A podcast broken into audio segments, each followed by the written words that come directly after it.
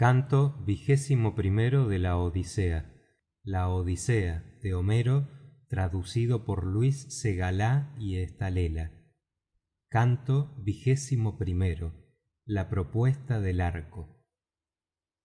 Minerva la deidad de los brillantes ojos inspiróle en el corazón á la discreta penélope hija de icario que en la propia casa de ulises les sacara á los pretendientes el arco y el blanquizco hierro á fin de celebrar el certamen que había de ser el preludio de su matanza.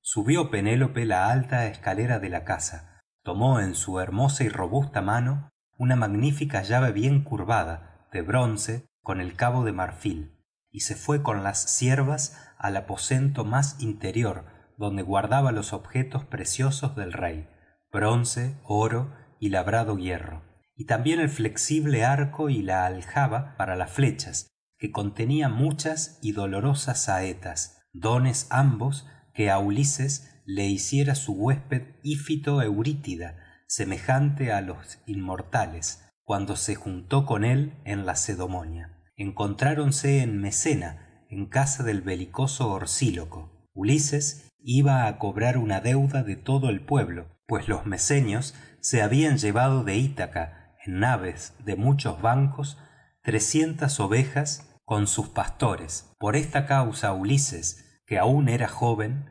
emprendió como embajador aquel largo viaje enviado por su padre y otros ancianos. A su vez ífito iba en busca de doce yeguas de vientre con sus potros pacientes en el trabajo que antes le quitaran y que luego habían de ser la causa de su muerte y miserable destino pues habiendo ya llegado á hércules hijo de júpiter varón de ánimo esforzado que sabía realizar grandes hazañas ése le mató en su misma casa sin embargo de tenerlo como huésped.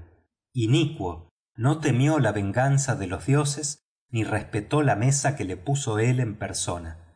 Matóle y retuvo en su palacio las yeguas de fuertes cascos. Cuando ífito iba pues en busca de las mentadas yeguas se encontró con ulises y le dio el arco que antiguamente llevara el gran eurito y que éste legó á su vástago al morir en su excelsa casa.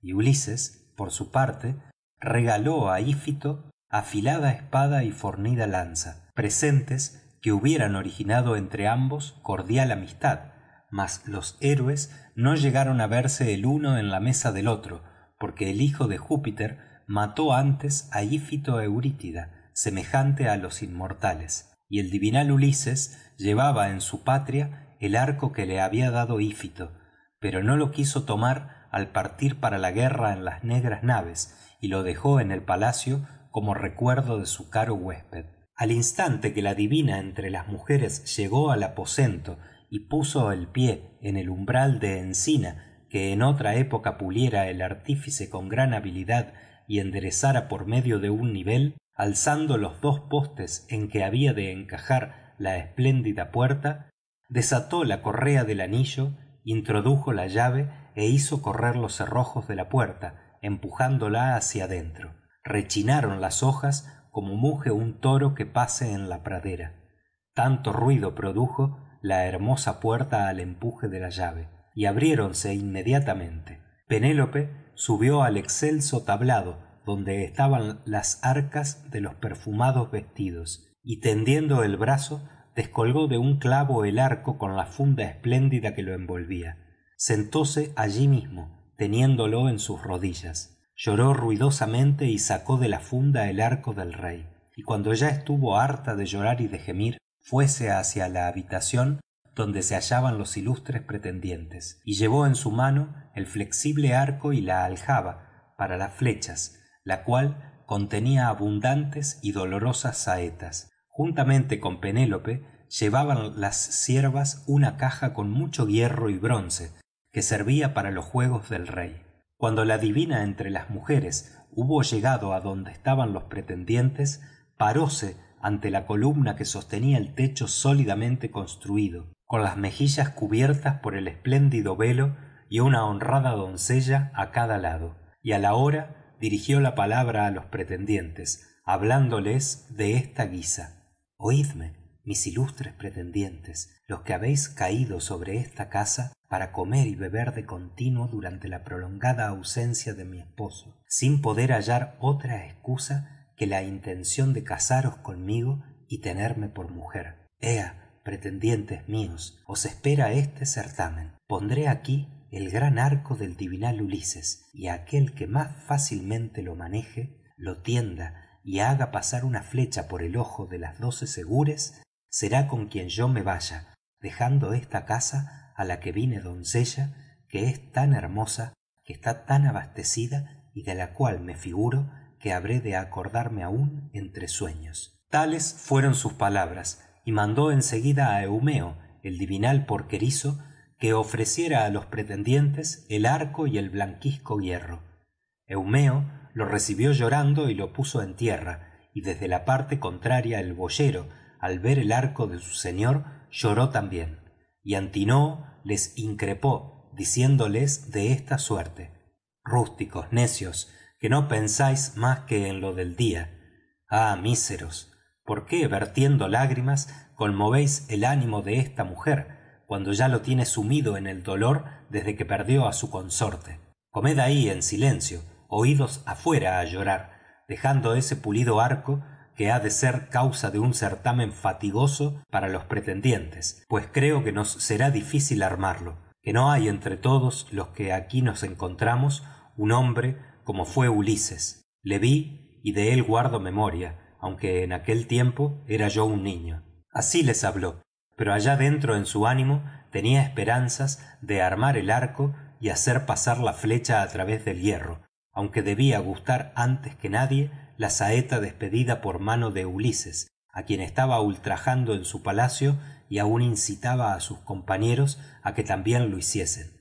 Mas el esforzado y divinal telémaco les dirigió la palabra y les dijo oh dioses en verdad que júpiter saturnio me ha vuelto el juicio.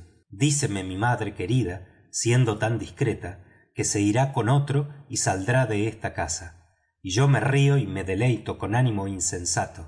Ea pretendientes ya que os espera este certamen por una mujer que no tiene par en el país aqueo ni en la sacra pilos ni en argos ni en micenas ni en la misma ítaca ni en el obscuro continente como vosotros mismos lo sabéis. Qué necesidad tengo de alabar á mi madre ea pues no difiráis la lucha con pretextos y no tardéis en hacer la prueba de armar el arco para que os veamos.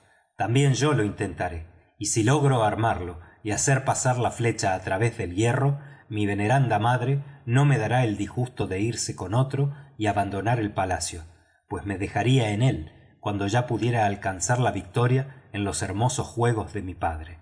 Dijo y poniéndose en pie se quitó el purpúreo manto y descolgó de su hombro la aguda espada. Acto continuo comenzó por hincar las segures abriendo para todas un gran surco alineándolas á cordel y poniendo tierra á entrambos lados. Todos se quedaron sorprendidos al notar con qué buen orden las colocaba sin haber visto nunca aquel juego. De seguida fuése al umbral y probó á tender el arco. Tres veces lo movió con el deseo de armarlo y tres veces hubo de desistir de su propósito aunque sin perder la esperanza de tirar de la cuerda y hacer pasar la flecha á través del hierro. Y lo hubiese armado tirando con gran fuerza por la cuarta vez pero ulises se lo prohibió con una seña y le contuvo en su deseo. Entonces habló de esta manera el esforzado y divinal telémaco. Oh dioses ó tengo que ser en adelante ruin y menguado ó soy aún demasiado joven y no puedo confiar en mis brazos para rechazar á quien me ultraje. Mas ea probad el arco vosotros que me superáis en fuerzas y acabemos el certamen. Diciendo así puso el arco en el suelo arrimándolo á las tablas de la puerta que estaban sólidamente unidas y bien pulimentadas. Dejó la veloz saeta apoyada en el hermoso anillo y volvióse al asiento que antes ocupaba. Y antinoo hijo de eupites les habló de esta manera. Levantaos consecutivamente compañeros empezando por la derecha del lugar donde se escancia el vino. De tal modo se expresó antinoo y á todos les plugo cuanto dijo. Levantóse el primero liodes hijo de enope el cual era el arúspice de los pretendientes y acostumbraba sentarse en lo más hondo al lado de la magnífica crátera siendo el único que aborrecía las iniquidades y que se indignaba contra los demás pretendientes. Tal fue quien primero tomó el arco y la veloz flecha. En seguida se encaminó al umbral y probó el arco mas no pudo tenderlo que antes se le fatigaron con tanto tirar sus manos blandas y no encallecidas y al momento hablóles así á los demás pretendientes. Amigos yo no puedo armarlo tómelo otro. Este arco privará del ánimo y de la vida á muchos príncipes porque es preferible la muerte á vivir sin realizar el propósito que nos reune aquí continuamente y que nos hace aguardar día tras día. Ahora cada cual espera en su alma que se le cumplirá el deseo de casarse con penélope la esposa de ulises mas tan pronto como vea y pruebe el arco ya puede dedicarse á pretender á otra akiva de hermoso peplo solicitándola con regalos de boda. Y luego se casará aquella con quien le haga más presentes y venga designado por el destino. Dichas estas palabras apartó de sí el arco arrimándolo á las tablas de la puerta que estaban sólidamente unidas y bien pulimentadas dejó la veloz saeta apoyada en el hermoso anillo y volvióse al asiento que antes ocupaba. Y antinous le increpó diciéndole de esta suerte liodes qué palabras tan graves y molestas se te escaparon del cerco de los dientes. Me indigné al oirlas dices que este arco privará del ánimo y de la vida á los príncipes. Tan sólo porque no puedes armarlo. No te parió tu madre veneranda para que entendieses en manejar el arco y las saetas pero verás cómo lo tienden muy pronto otros ilustres pretendientes. Así le dijo y al punto dio al cabrero melantio la siguiente orden. Ve melantio enciende fuego en la sala coloca junto al hogar un sillón con una pelleja y trae una gran bola de sebo del que hay en el interior para que los jóvenes calentando el arco y untándolo con grasa probemos de armarlo y terminemos este certamen. Tal fue lo que le mandó. Melantio se puso inmediatamente á encender el fuego infatigable colocó junto al mismo un sillón con una pelleja y sacó una gran bola de sebo del que había en el interior. Untándolo con sebo y calentándolo en la lumbre fueron probando el arco todos los jóvenes mas no consiguieron tenderlo porque les faltaba gran parte de la fuerza que para ello se requería y ya sólo quedaban sin probarlo antinous y el deiforme eurímaco que eran los príncipes entre los pretendientes y á todos superaban por su fuerza. Entonces salieron juntos de la casa el boyero y el porquerizo del divinal ulises. Siguióles éste y díjoles con suaves palabras así que dejaron á su espalda la puerta y el patio. Boyero y tú porquerizo os revelaré lo que pienso ó lo mantendré oculto mi ánimo me ordena que lo diga. Cuáles fuerais para ayudar á ulises si llegara de súbito porque alguna deidad nos lo trajese os pondríais de parte de los pretendientes ó del propio ulises contestad como vuestro corazón y vuestro ánimo os lo dicten. Dijo entonces el boyero padre júpiter ojalá me cumplas este voto que vuelva aquel varón traído por alguna deidad. Tú verías si así sucediese cuál es mi fuerza y de qué brazos dispongo. Eumeo suplicó asimismo á todos los dioses que el prudente ulises volviera á su casa. Cuando el héroe conoció el verdadero modo de pensar de entrambos hablóles nuevamente diciendo de esta suerte. Pues dentro está aquí lo tenéis. Soy yo que después de pasar muchos trabajos he vuelto en el vigésimo año á la patria tierra conozco que entre mis esclavos tan solamente vosotros deseabais mi vuelta pues no he oído que ningún otro hiciera votos para que tornara á esta casa. Os voy á revelar con sinceridad lo que ha de llevarse á efecto. Si por ordenarlo un dios sucumben á mis manos los eximios pretendientes os buscaré esposa os daré bienes y sendas casas labradas junto á la mía y os consideraré en lo sucesivo como compañeros y hermanos de telémaco. Y si queréis ea voy á mostraros una manifiesta señal para que me reconozcáis y se convenza vuestro ánimo. La cicatriz de la herida que me infirió un jabalí con su blanco diente cuando fui al parnaso con los hijos de autólico. Apenas hubo dicho estas palabras apartó los harapos para enseñarles la extensa cicatriz. Ambos la vieron y examinaron cuidadosamente y acto continuo rompieron en llanto echaron los brazos sobre el prudente ulises y apretándole le besaron la cabeza y los hombros. Ulises á su vez besóles la cabeza y las manos y entregados al llanto los dejara él sol al ponerse si el propio ulises no les hubiese calmado diciéndoles de esta suerte cesad ya de llorar y de gemir. No sea que alguno salga del palacio lo vea y se vaya á contarlo allá dentro entraréis en el palacio pero no juntos sino uno tras otro yo primero y vosotros después. Tened sabida una señal que os quiero dar y es la siguiente. Los otros los ilustres pretendientes no han de permitir que se me dé el arco y el carcaj pero tú divinal eumeo tráelo por la habitación pónmelo en las manos y di á las mujeres que cierren las sólidas puertas de las estancias y que si alguna oyere gemidos ó estrépito de hombres dentro de las paredes de nuestra sala no se asome y quédese allí en silencio junto á su labor. Y á tí divinal filetio te confío las puertas del patio para que las cierres corriendo el cerrojo que sujetarás mediante un nudo. Hablando así entróse por el cómodo palacio y fue á sentarse en el mismo sitio que antes ocupaba. Luego penetraron también los dos esclavos del divinal ulises. Ya eurímaco manejaba el arco dándole vueltas y calentándolo. Ora por esta ora por aquella parte al resplandor del fuego. Mas ni aun así consiguió armarlo por lo cual sintiendo gran angustia en su corazón glorioso suspiró y dijo de esta suerte oh dioses grande es el pesar que siento por mí y por vosotros todos y aunque me afligen las frustradas nupcias no tanto me lamento por las mismas pues hay muchas aqueas en la propia ítaca rodeada por el mar y en las restantes ciudades como por ser nuestras fuerzas de tal modo inferiores á las del divinal ulises que no podamos tender su arco. Vergonzoso será que lleguen á saberlo los venideros.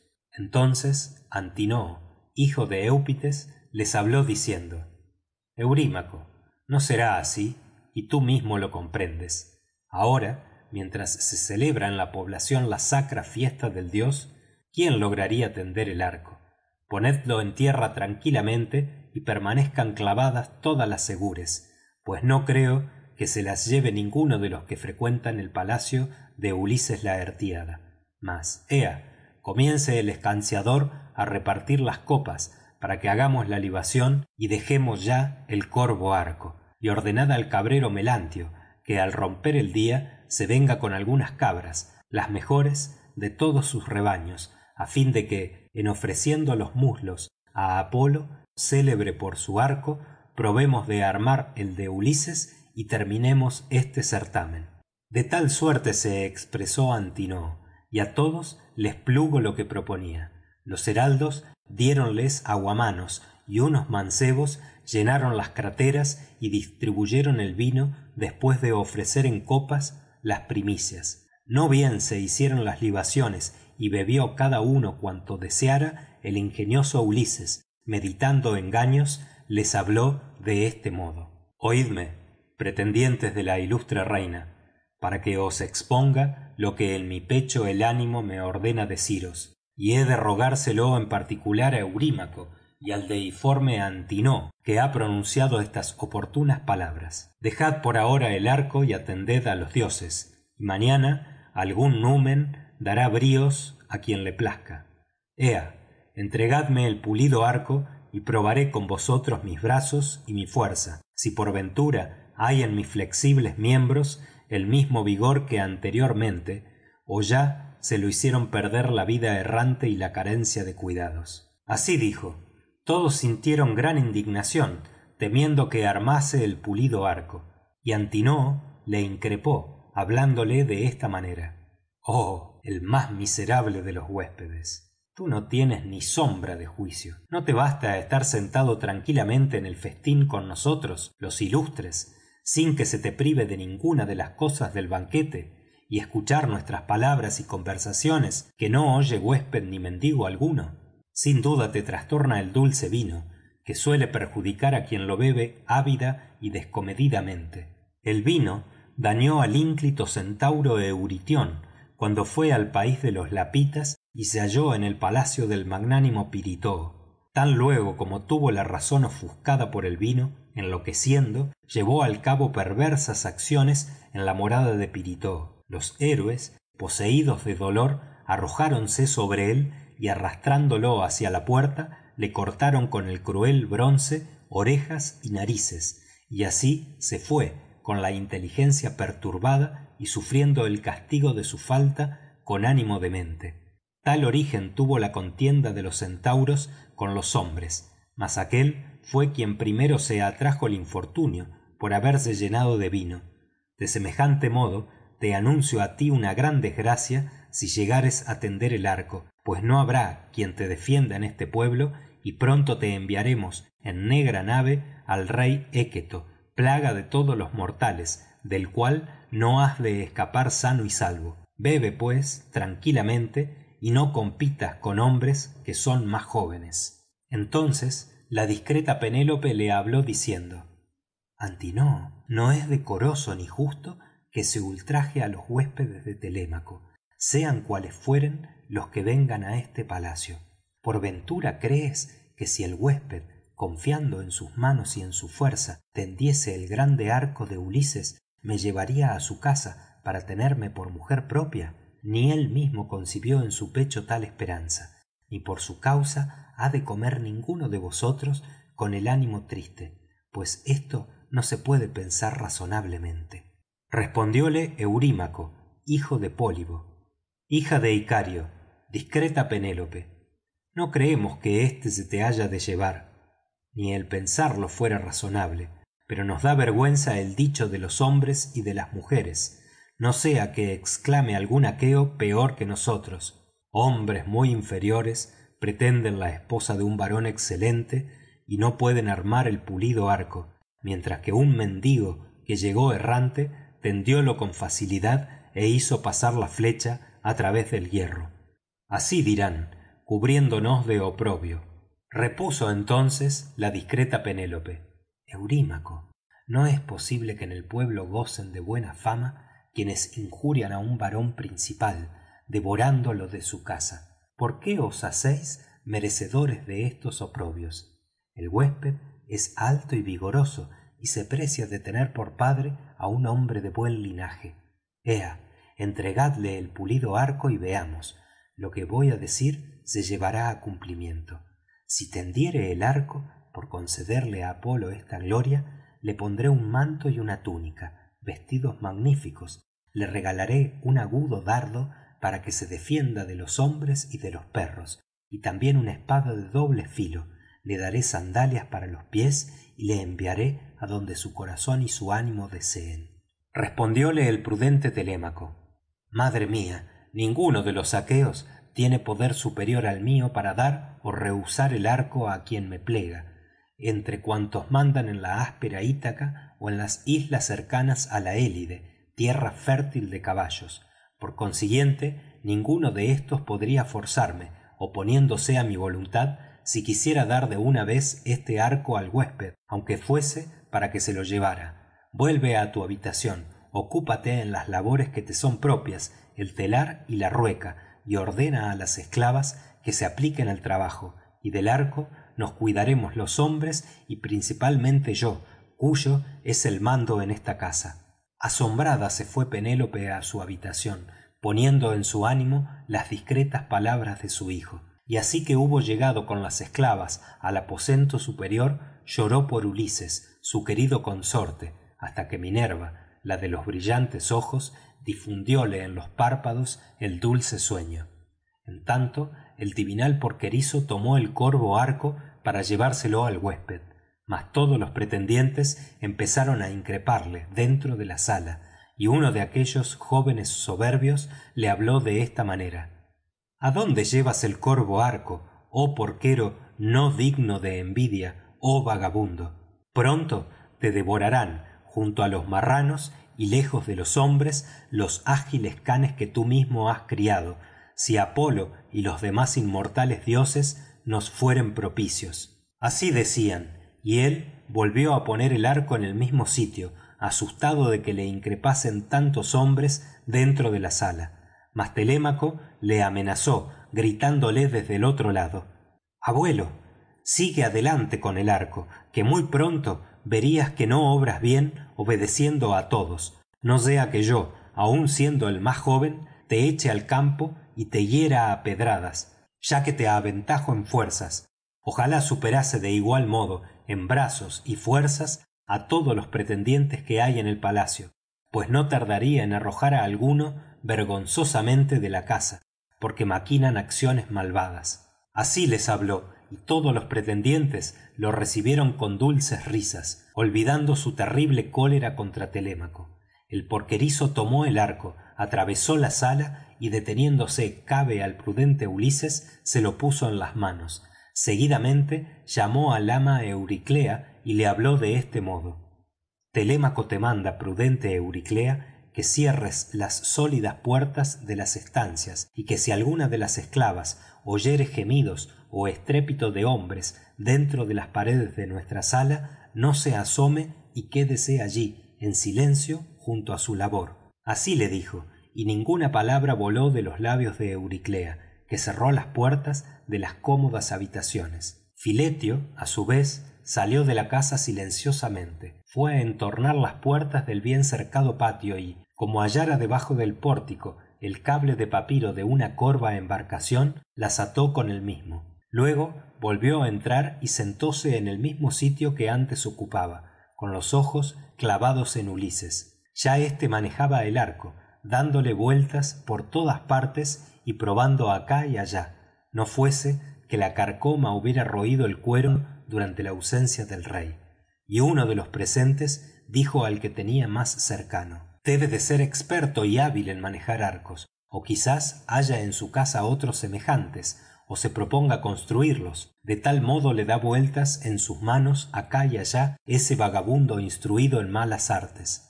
Otro de aquellos jóvenes soberbios habló de esta manera. Así alcance tanto provecho como en su vida podrá armar el arco. De tal suerte se expresaban los pretendientes. Mas el ingenioso ulises tan luego como hubo tentado y examinado el gran arco por todas partes cual un hábil citarista y cantor tiende fácilmente con la clavija nueva la cuerda formada por el retorcido intestino de una oveja que antes atara del uno y del otro lado de este modo sin esfuerzo alguno armó ulises el grande arco. Seguidamente probó la cuerda asiéndola con la diestra y dejóse oir un hermoso sonido muy semejante á la voz de una golondrina. Sintieron entonces los pretendientes gran pesar y á todos se les mudó el color. Júpiter despidió un gran trueno como señal y holgóse el paciente divino ulises de que el hijo del artero saturno le enviase aquel presagio. Tomó el héroe una veloz flecha que estaba encima de la mesa porque las otras se hallaban dentro de la hueca aljaba aunque muy pronto habían de gustarlas los aqueos y acomodándola al arco tiró á la vez de la cuerda y de las barbas allí mismo sentado en la silla. Apuntó al blanco despidió la saeta y no erró á ninguna de las segures desde el primer agujero hasta el último. La flecha que el bronce hacía ponderosa las atravesó todas y salió afuera. Después de lo cual dijo á telémaco telémaco no te afrenta el huésped que está en tu palacio. Ni erré el blanco ni me costó gran fatiga armar el arco mis fuerzas están íntegras todavía no cual los pretendientes menospreciándome me lo echaban á la cara. Pero ya es hora de aprestar la cena á los aqueos mientras hay luz para que después se deleiten de otro modo con el canto y la cítara que son los ornamentos del banquete. Dijo é hizo con las cejas una señal.